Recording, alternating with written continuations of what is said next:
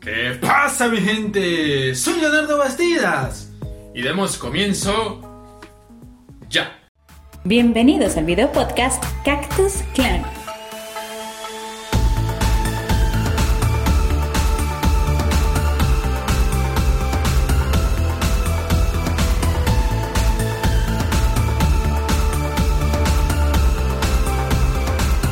Producido y conducido por Soy Leo Tubí. Bienvenidos y vamos a dar comienzo a lo que sería el episodio del día de hoy.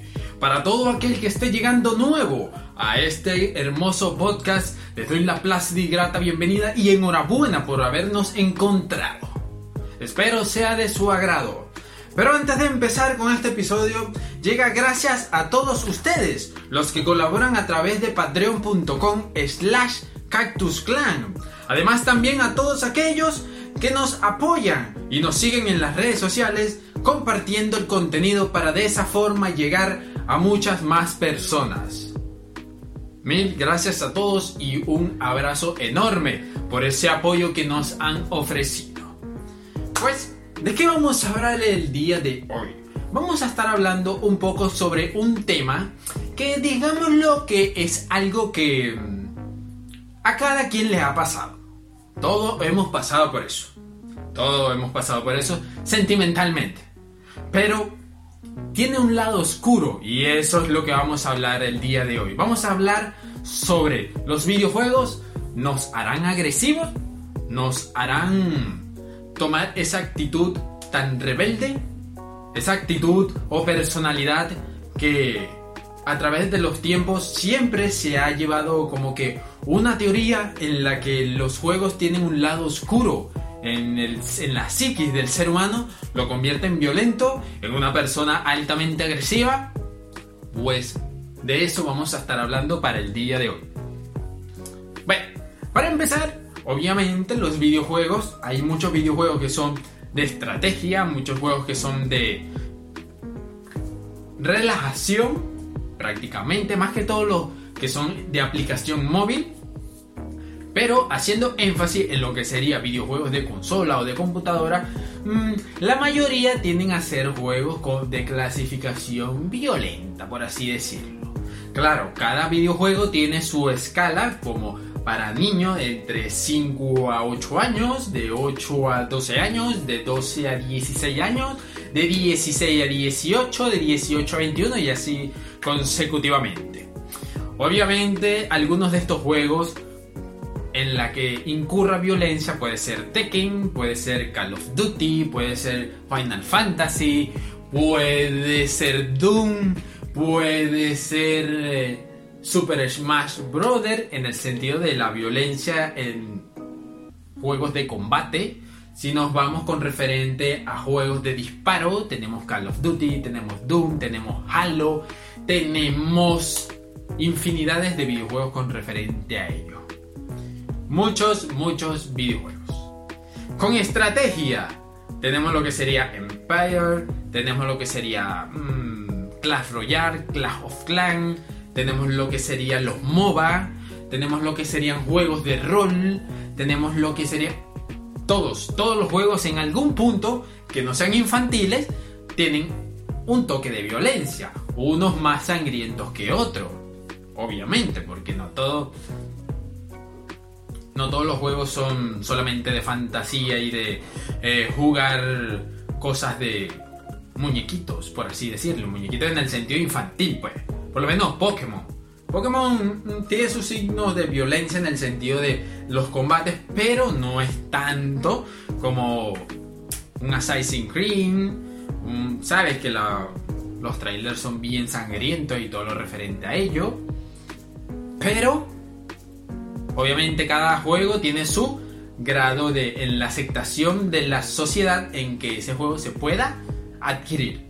Que es cuando tiene, creo que es eh, EM, una valoración de como las películas. Pues bien, eh, déjeme tomar agüita porque estoy ya seco.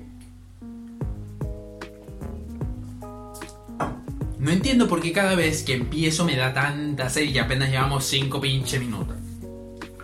Pero bien, vamos a estar hablando un poco sobre lo que sería eso.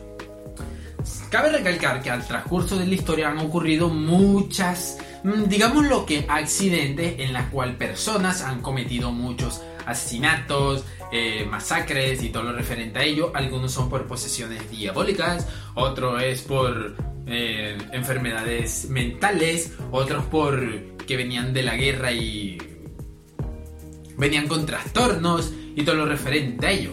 Claro, cabe destacar que hay seres humanos que nacen con un lado oscuro que no puedo indagar más en ello porque no soy experto en la materia, pero obviamente todos sabemos eso.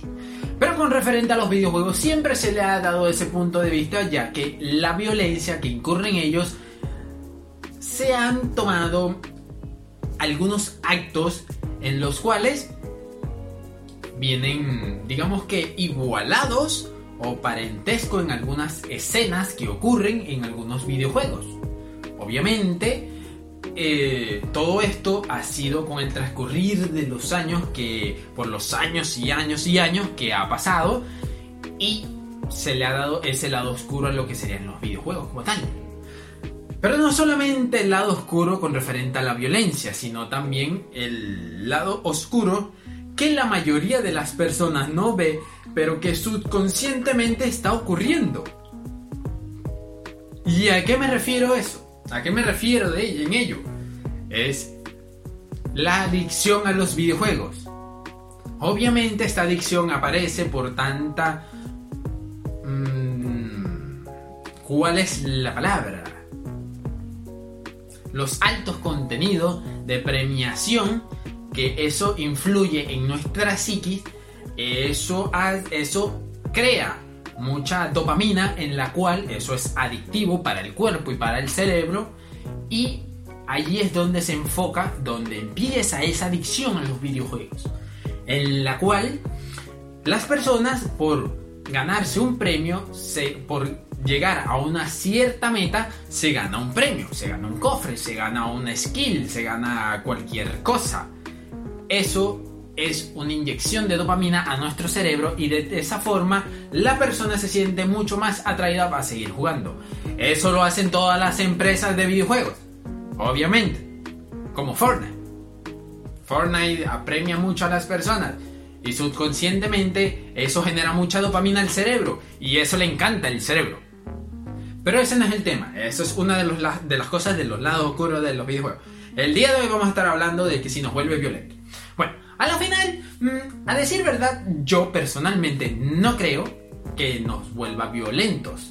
Obviamente, existen personas que sí se toman muy a pecho los videojuegos y ocurren escenas, por lo menos en los juegos de estrategia, en los que no resulta como lo estás planeando.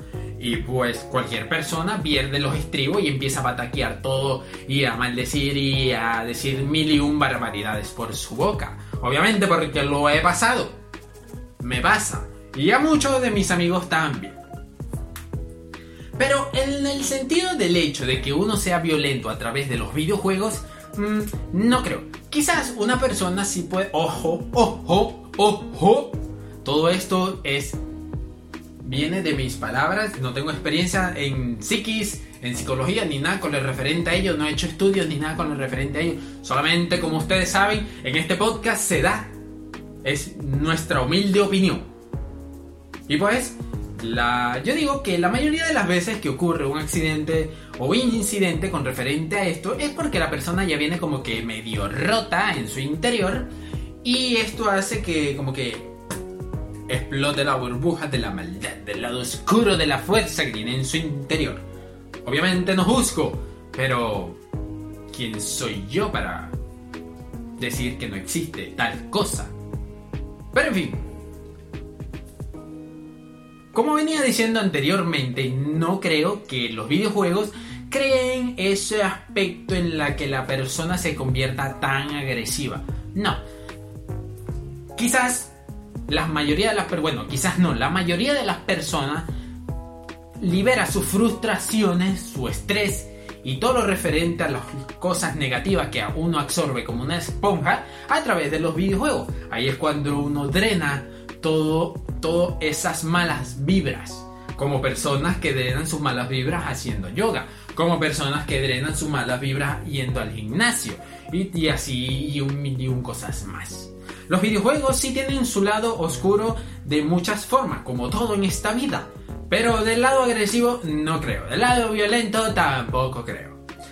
Ojo, claro, a uno lo convierte en violento cuando ya la, ya la partida se está tornando muy, digamos que estresante. Estás con un equipo de puros mancos y pues nada, tú, tú, tratas de conservar la calma, la cordura, pero no te sirve de nada. Así que terminas ataqueando todo, terminas con ganas de bataquear lo que serían la PC, la consola, el control y pues ocurre esos incidentes. Lo sé porque la mayoría de las personas, sí, en un 100% de la violencia que uno incurre a través de los objetos en la cual estamos teniendo las partidas, por lo menos lo que sería los mouse, la computadora, el teclado, el teléfono, el control y todo lo referente a ello, uno sí descarga su ira a través de ello, que por eso se dañan mucho los monitores, se dañan mucho los controles, se dañan mucho los mouse, porque uno siempre, obviamente, uno está, está frustrado porque no están saliendo las cosas como es. No, te, no se te pasa por la mente despejar tu mente y tratar de controlar tus emociones, pero no, pues sale el lado oscuro de la fuerza y te lleva a cometer todas esas barbaries en la cual ya has roto dos mouse o un control y tienes que gastar plata. Claro, existen muchos videos por internet que ustedes se ponen a ver. Ocurren cosas que las personas empiezan a bataquear los controles, empiezan a romper los teclados, rompen hasta las los pantallas plasma gran mamarros que tienen en sus habitaciones. Por eso, pero eso no quiere decir que sea violento. Quizás esté estresado y todo ese estrés que está guardado en su interior lo libera mientras está jugando.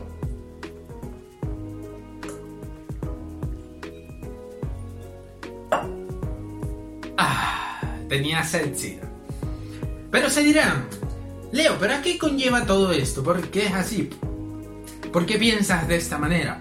Pues porque yo también experimento eso. Yo cuando estoy jugando, estoy en este empeño de rol de jugando, de jugador.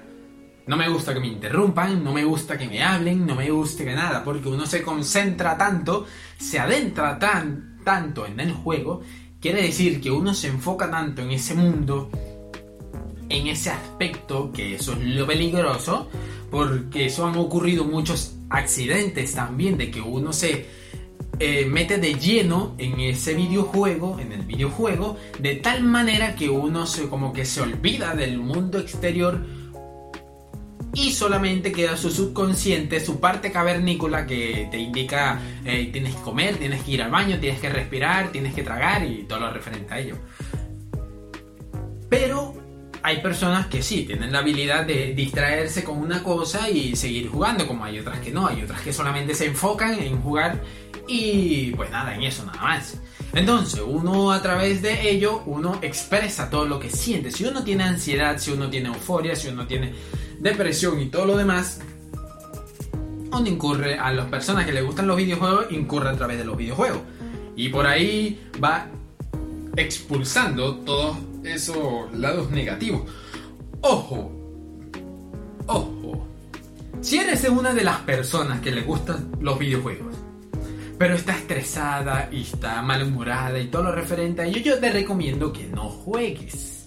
Juegos que serían como que de extra de estrategia, ya iba a decir estrategia, no.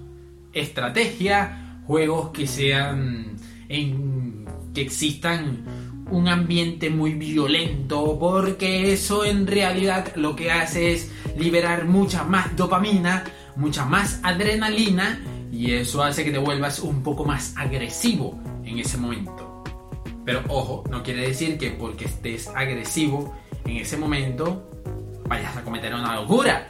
No, no creo, a menos que estés roto por dentro o tengas trauma o tengas cosas así por el estilo. Pero no creo. El, el hecho es que mi querida familia, mi querido pueblo, mis queridos oyentes o visualizadores, los que me estén viendo. Los videojuegos son una manera muy, muy, muy grata de, de desestresarse.